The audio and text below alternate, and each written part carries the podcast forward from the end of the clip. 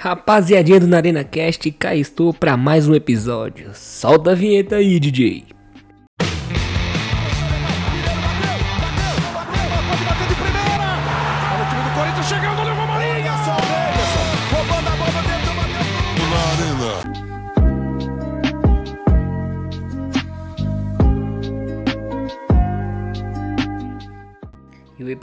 Começa nada feliz, galera. Isso porque o Gabriel Monteiro está envolvido em mais uma polêmica. E dessa vez o assunto é muito mais sério. Lembrando que ele já foi acusado, né, de se envolver com menores de idade, ter mantido relações sexuais com ela.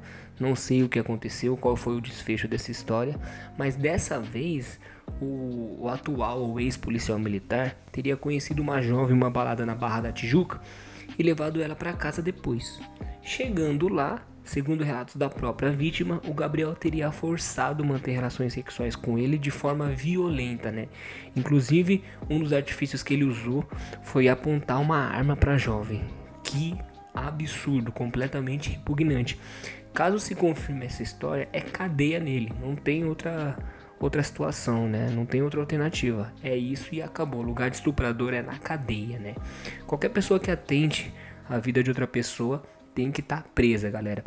E parece que a polícia já apreendeu o celular e o notebook do Gabriel para fazer uma investigação mais apurada dos fatos. Como eu disse, se confirmar, né? Tomara que ele seja punido com toda a força da lei. Porque lugar de estuprador, como eu disse, é na cadeia. Que tiro foi esse? Que tiro foi esse? Que tá um arraso? Que tiro foi esse? tiro foi esse que tá um arraso? Que tiro foi esse? Jojo Todinho quer radicalizar no visual. Após o fim do seu casamento, especula-se que a influência barra cantora barra vencedora de reality estaria se preparando para uma cirurgia no aparelho digestivo. Especula-se então que se trata de uma cirurgia bariátrica. A Jojo quer mudar de visual, rapaziada. Quer deixar de ser gordinha. Jojo não confirmou, mas disse em seu Instagram que está tomando um novo rumo em sua vida e aproveitou ainda para dar um recado aos fãs. Façam o que tiver vontade, vontade própria e não por pressão alheia. 100% apoiado, Jojo. Que tiro foi esse? Quem olha o nosso bonde pira, que saudade de causa, que samba de pisa, que saudade de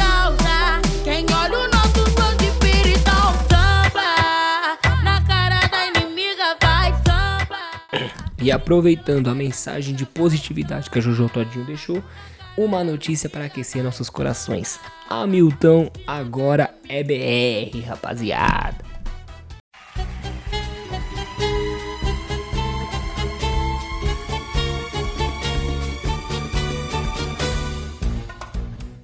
E ao som de Meu Brasil Brasileiro, aproveito para dar notícia que Hamilton, o piloto de Fórmula 1 mais vencedor dos últimos tempos, agora é BR, rapaziada.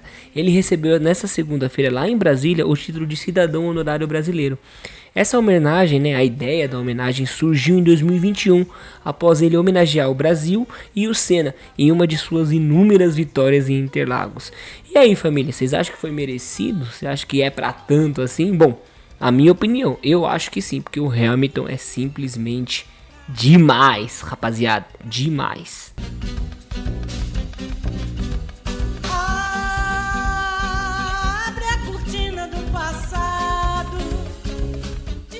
Você está demitido.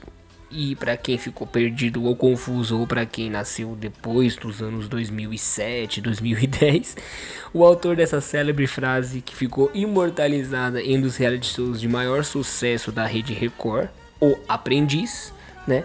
Roberto Justus está passando por uma fase difícil em sua vida, rapaziada. Ele anunciou em suas redes sociais que está com câncer na bexiga. Na verdade é um cisto, né? É, ele também avisou em suas redes sociais que passará por uma cirurgia para a retirada desse tumor. Robertão, estamos aqui na torcida para sua pronta recuperação. Que seja só uma um susto aí, né? Que você se recupere rápido e que você fique perfeitamente bem aí para tocar os seus projetos de vida aí, tá bom? Aqui do Narina Cash a gente tá torcendo por você. Paulinha, lamento, você tá demitido.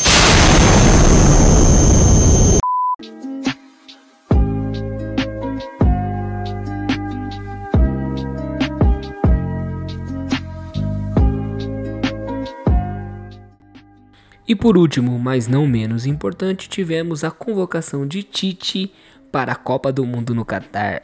Agora, em novembro, né? Que vai ser os jogos. Tem que me atualizar sobre isso. Enfim, os goleiros foram Alisson, Ederson e o Everton. Nenhuma surpresa, né? Acho que são os três melhores mesmos. Não tinha como ser diferente disso. Laterais: Danilo, Alexandro, Daniel Alves, um asterisco que a gente já vai falar dele daqui a pouco, e Alex Teles. Os zagueiros são Militão, Marquinhos, Thiago Silva e Bremer. Eu acho que nenhuma surpresa aqui também. Meio-campistas: Bruno Guimarães, Casimiro, Fabinho, Fred, Paquetá e Everton Ribeiro, que fez muita festa aí, né? Assistiu a convocação ao lado de sua família e festejou muito nas redes sociais. Parabéns, Everton. Faz tempo que você vinha merecendo uma chance em Copa do Mundo, cara. E os atacantes foram Neymar, Vini Júnior, Anthony, Rodrigo, Rafinha, Richarlison, Pedro, Gabriel Jesus e Gabriel Martinelli. Temos dois Gabriéis aí, né? E teve um aí que gerou polêmica, rapaziada. E falando em polêmica, né? Diante dessa lista, eu vou falar das duas principais. A primeira é a não convocação do Gabigol. Muita gente ficou indignada que o nome do Lil Gabi não está entre os convocados, rapaziada. Vocês acham que o Gabigol tem futebol para jogar uma Copa do Mundo? E as amigas na base de pescoço. Fumo importado exalando meu pescoço. Eu fui convocado, titulado pescoço. Tem mais de mil quilos de ouro no meu pescoço. Olha, olha meu pescoço, moleque sem limite. Tudo que eu quero não pergunte se eu pescoço. Além de jogador, tô virando o pescoço. Melhor de quebrada, hoje é zero Ou será que ele fez o suficiente esse ano para ser lembrado pelo Tite? Na minha opinião, vou deixar em aberto. Porque o, Gabigol está num contexto de um time muito vencedor, né? Mas se ele por si só seria importante ou uma peça importante numa Copa do Mundo, né? Tendo as opções que a gente tem, eu acho que ele estaria em segundo plano. Não acho nenhum absurdo ele não ter sido convocado, não. Mas tem muita gente indignada na rede social aí, achando que o Tite tá louco e não ter chamado.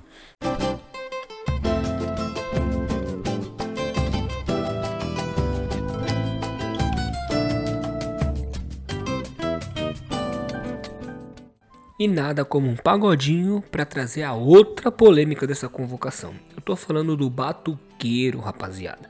Isso mesmo, o vovô Dani foi convocado aos 39 anos de idade. Acredite se quiser, rapaziada.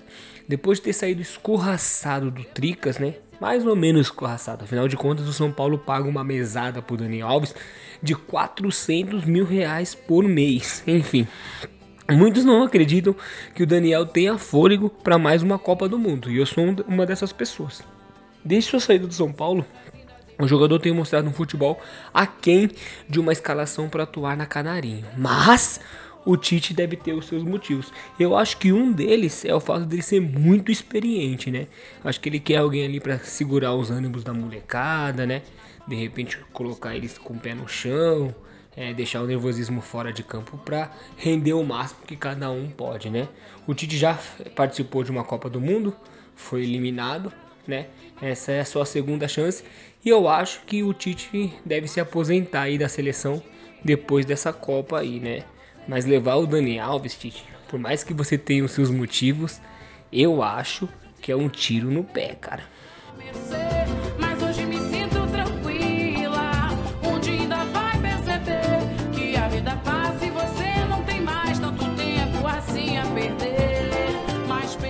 E agora para tudo, que é hora de falar do maior campeonato do mundo, mais disputado deles. Não tem para Premier League, não tem para Bundesliga, não tem para La Liga. Nenhuma competição de nível nacional chega aos pés do nosso querido campeonato brasileiro, rapaziada. E é dele que a gente vai falar a partir de agora. Só no Brasileirinho, vai!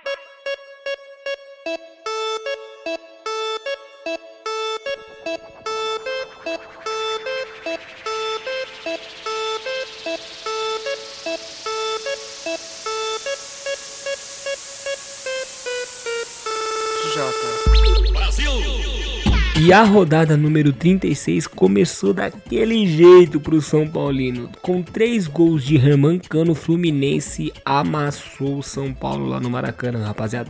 Foram três do argentino. É, o São Paulo até saiu na frente com o Luciano aos 30 minutos, só que no segundo tempo o Fluminense voltou arrasador. Em menos de 13 minutos, o Hermancano fez 3 gols, né? E decretou a vitória, né? Decretou o vexame do São Paulo lá no Maracanã.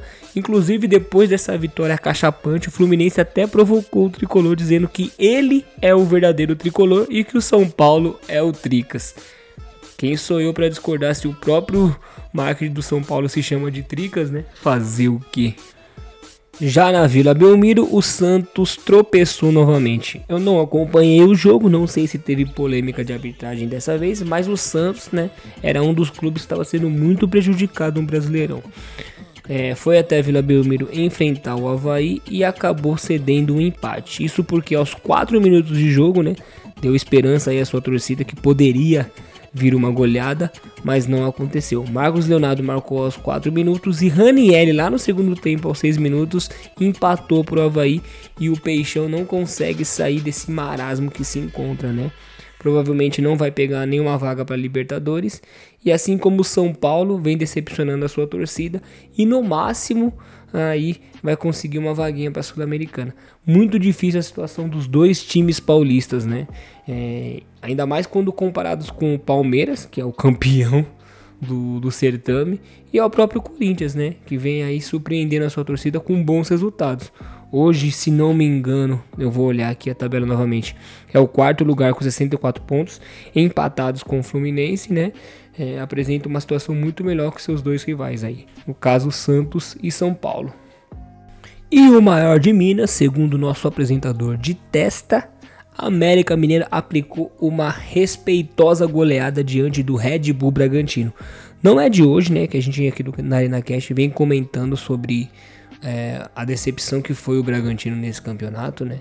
A gente se esperava muito dele, mas ele não, não, não atendeu essa, essas expectativas e de novo saiu derrotado em seus domínios. Lá no Nabi Abichedid, o Red Bull Bragantino perdeu de 4 a 1 para o América Mineiro.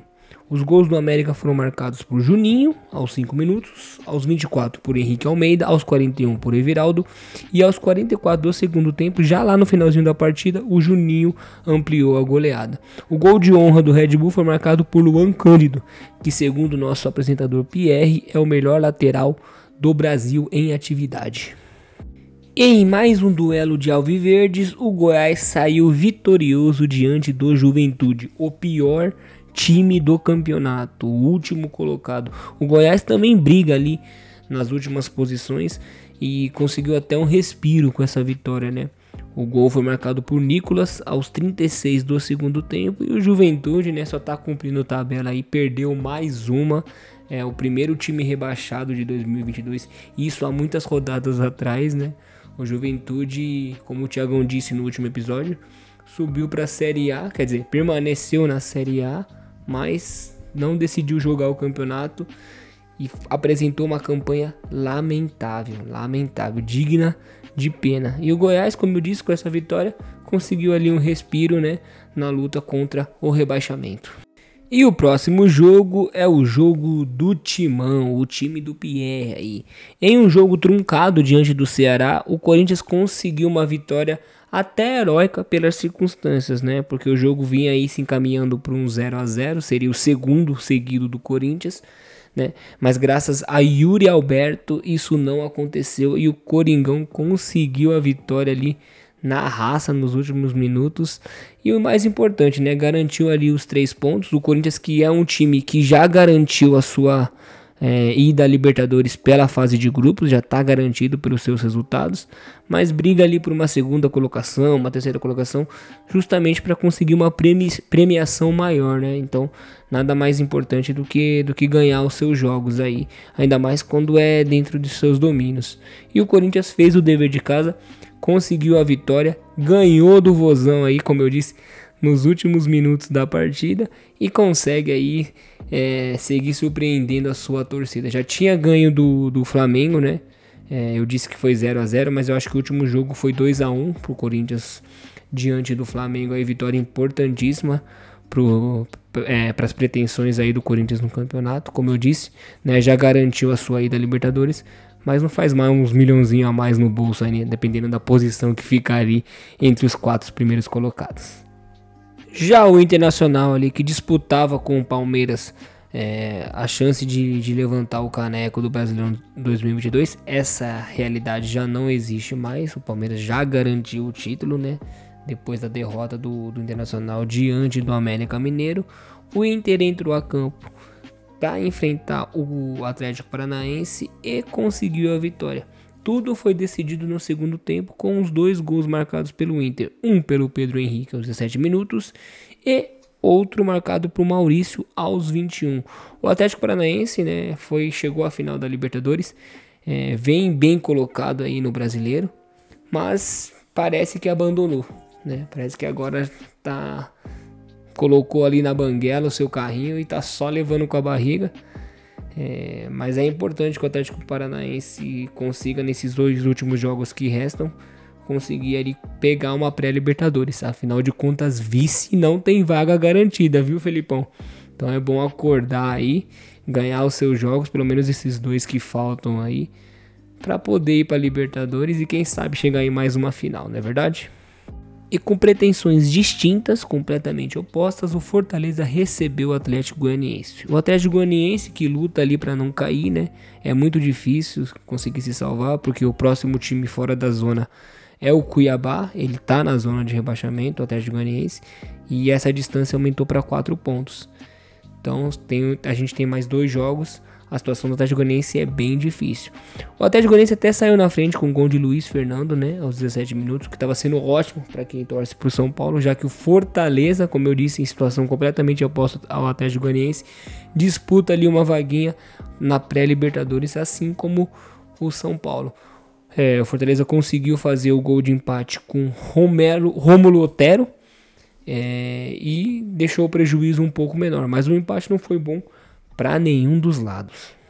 E completamente anestesiado em clima de festa, clima de férias, o Flamengo saiu derrotado diante do Coritiba lá no Couto Pereira. O gol foi marcado por Aleph Manga aos 13 minutos. Eu acho, na minha opinião, lógico, estou sendo até redundante aqui, que essa derrota não abalou em nada o psicológico da torcida do Flamengo. Afinal, conseguiram garantir dois títulos no ano, já tem vaga garantida para Libertadores e o Flamengo só está cumprindo a tabela. Vamos falar a verdade, essa derrota não vai mudar o valor do dólar, não vai fazer diferença nenhuma para os torcedores do Mingau que tem muito o que comemorar esse ano. Mas falar que vai passar o carro no Real Madrid, aí eu vou ter que concordar com o Pierre. Que vergonha, gente. Pode até ganhar, mas passar o carro eu acho bem difícil. E mesmo garantindo o título do Brasileirão 2022, o Abel decidiu escalar o time quase titular para enfrentar o Cuiabá na Arena Pantanal, né? Eu acho que o Abel busca aí o recorde de pontos no Brasileirão, mas o Palmeiras não conseguiu superar o Cuiabá lá em seus domínios. O jogo acabou empatado com gols de Jonathan Canfu aos 6 minutos e José Manuel Lopes, não faço ideia de quem seja, deve ter algum apelido, mas no UOL tá José Manuel Lopes aos 30 minutos empatou o jogo para o Palmeiras. Então, quando esse time não quer ganhar, ele só empata. Perder jamais. É impressionante o que o Palmeiras fez nesse campeonato. Foi campeão e com muita, mas muita sobra. E eu acho que o Abel quer mais, ele vai atrás do recorde de pontos. Mas com duas rodadas, não sei se ele vai alcançar. Eu acho que, se não me engano, o, o recorde é de 81 pontos. Eu posso estar redondamente enganado, mas eu acho que o, que o Abel vai buscar esse, esse recorde aí. Afinal de contas, entrou com um time aí quase titular. Então é isso, rapaziada. Em versão Drops aí, com apenas um apresentador, a gente assumiu o compromisso de, de trazer toda semana um episódio novo para vocês e aí está. Espero que vocês tenham gostado, por mais que tenha sido curtinho assim, em formato drops, afinal de contas só temos uma pessoa falando aqui mas com certeza foi feito com todo carinho e amor. E só para finalizar aqui, ainda temos hoje o jogo entre Botafogo e Atlético Mineiro. Até o momento dessa gravação, 47 do segundo tempo e 2 a 0 para o Botafogo aí. Resultado que poderia até ser surpreendente se o Atlético Mineiro não viesse decepcionando a cada rodada aí quem apostou as suas fichas nele, né? No mais é isso. Siga a gente em todas as redes sociais, né? Tem aí a nova plataforma Bicons, eu não sei falar, desculpa aí, PR. Mas se você for lá no nosso Instagram, vai ter o link pro Bicons, que é nada mais é que um site que linka todas as nossas redes sociais, todos os streams lá, você encontra tudo o que você precisa saber sobre arroba na ArenaCast. No mais é isso, até a próxima partida e eu fui!